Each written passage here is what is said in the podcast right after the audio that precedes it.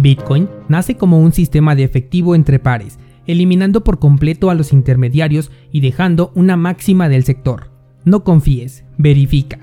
Pero el tiempo y los nuevos entusiastas que descubren el sector de las criptomonedas por primera vez no parecen estar tan entusiasmados por el movimiento libre de intermediarios. En su lugar, quieren ganancias rápidas, dinero fácil y sí, dinero del que se devalúa, dejando de lado esa descentralización que Bitcoin vino a proponer en su momento para pasar a una economía alterna, una economía secundaria derivada de la que siempre hemos tenido, con un poco más de libertades, pero finalmente libertades efímeras que pueden esfumarse por cualquier motivo.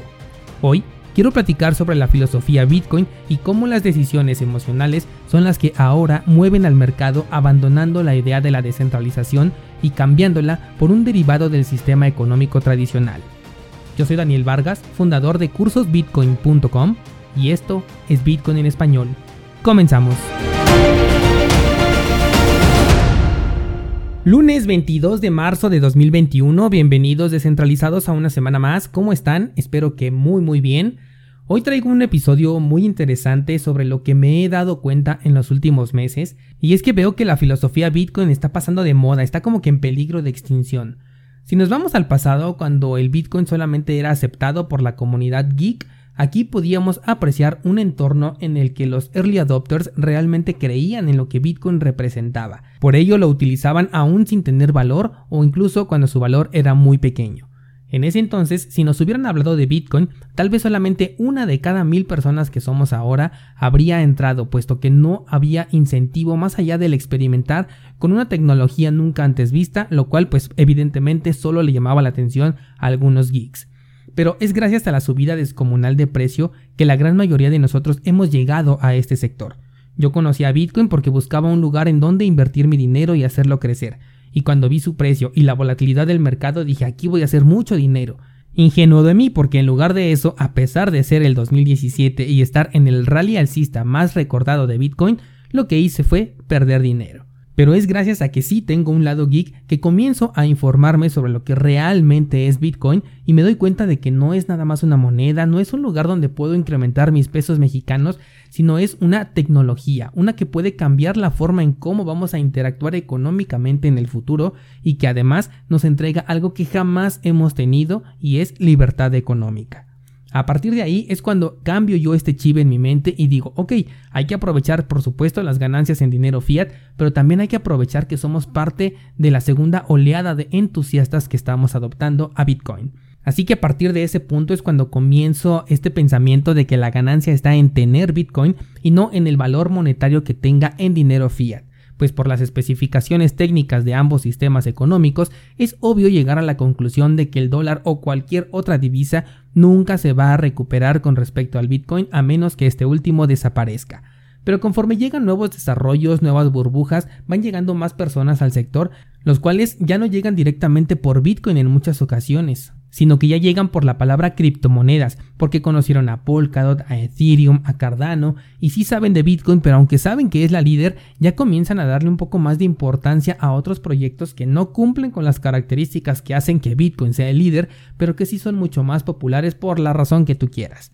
Si a esto le agregamos tokens, DeFi, NFT, pools de liquidez, páginas que te dan rendimientos, stakings que no son a nivel de protocolo, pues ahora ya se distorsiona toda esta filosofía Bitcoin y nos quedamos solamente con los especuladores que buscan dinero rápido. Y es que la gran mayoría de personas que invierten en un proyecto no han ni siquiera leído su white paper, Solamente agarran a su youtuber de confianza y le creen. Y mira que yo también empecé por este camino. ¿Y qué pasó con cuando yo hacía esto? Pues que terminé comprando Ripple, Tron, EOS, Ethereum y hasta Bitcoin Cash.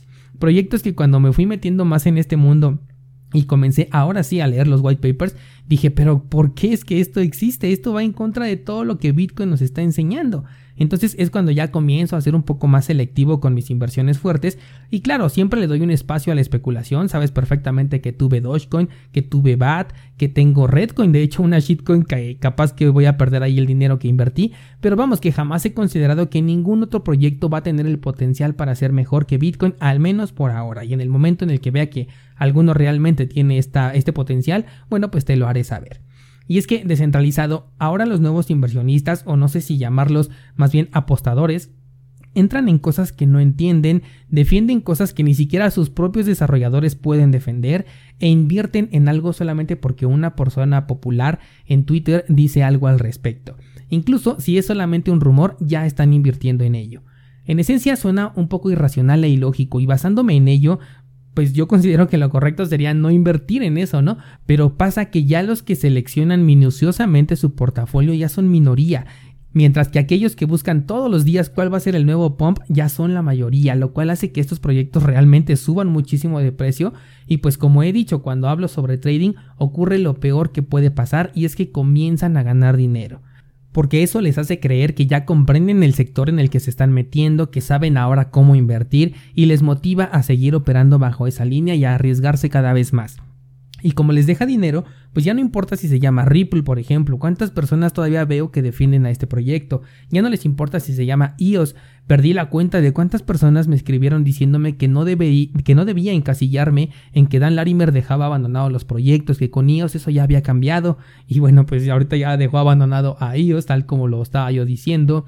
Eh, ya no les importa si es una DeFi que no ofrece una actividad productiva, que solamente está reciclando el mismo dinero de los usuarios y que además tiene comisiones altísimas y que cada semana si no hackean un servicio DeFi entonces deja de funcionar por algún error que encuentran o sale un token no fungible innecesario con un tema de papel higiénico y ahí está la gente pagando cantidades obscenas de dinero por todo esto.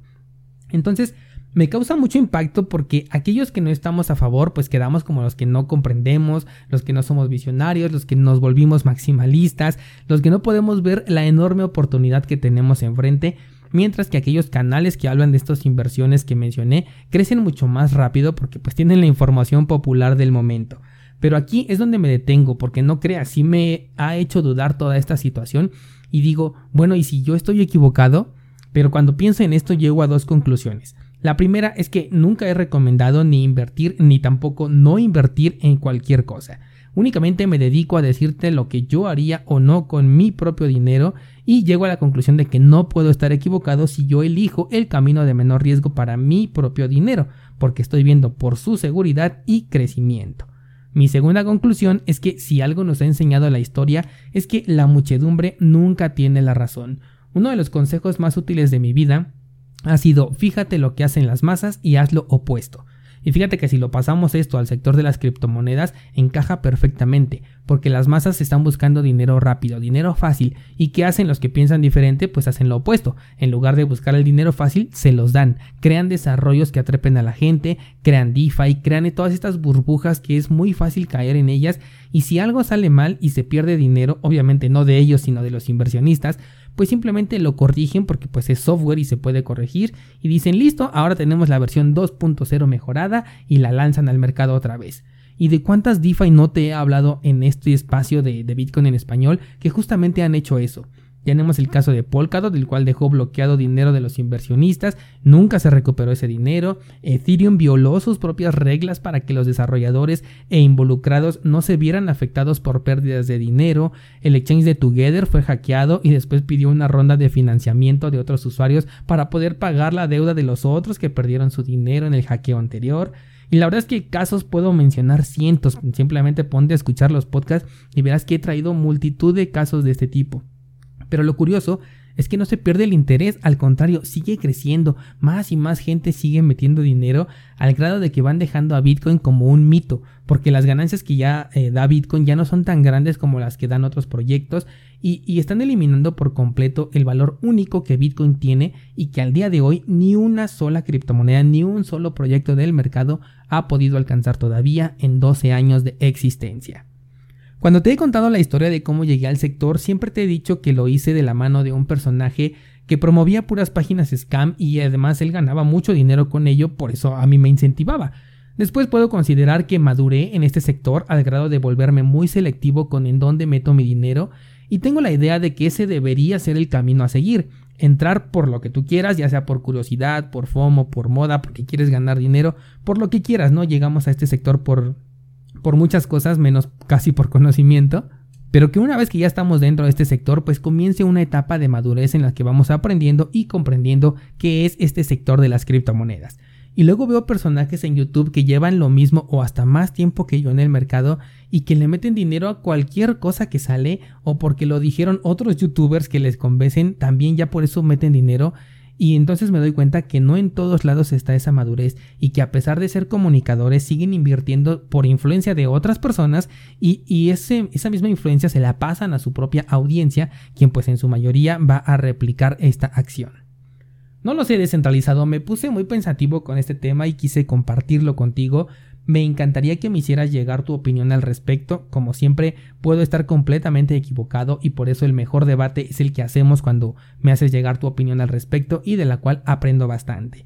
Desde Bitcoin en español, cursosbitcoin.com y lotterybitcoin.com solamente puedo recomendarte una sola inversión la cual siempre voy a mantener y te garantiza resultados 100% positivos. Y eso es invertir en conocimiento.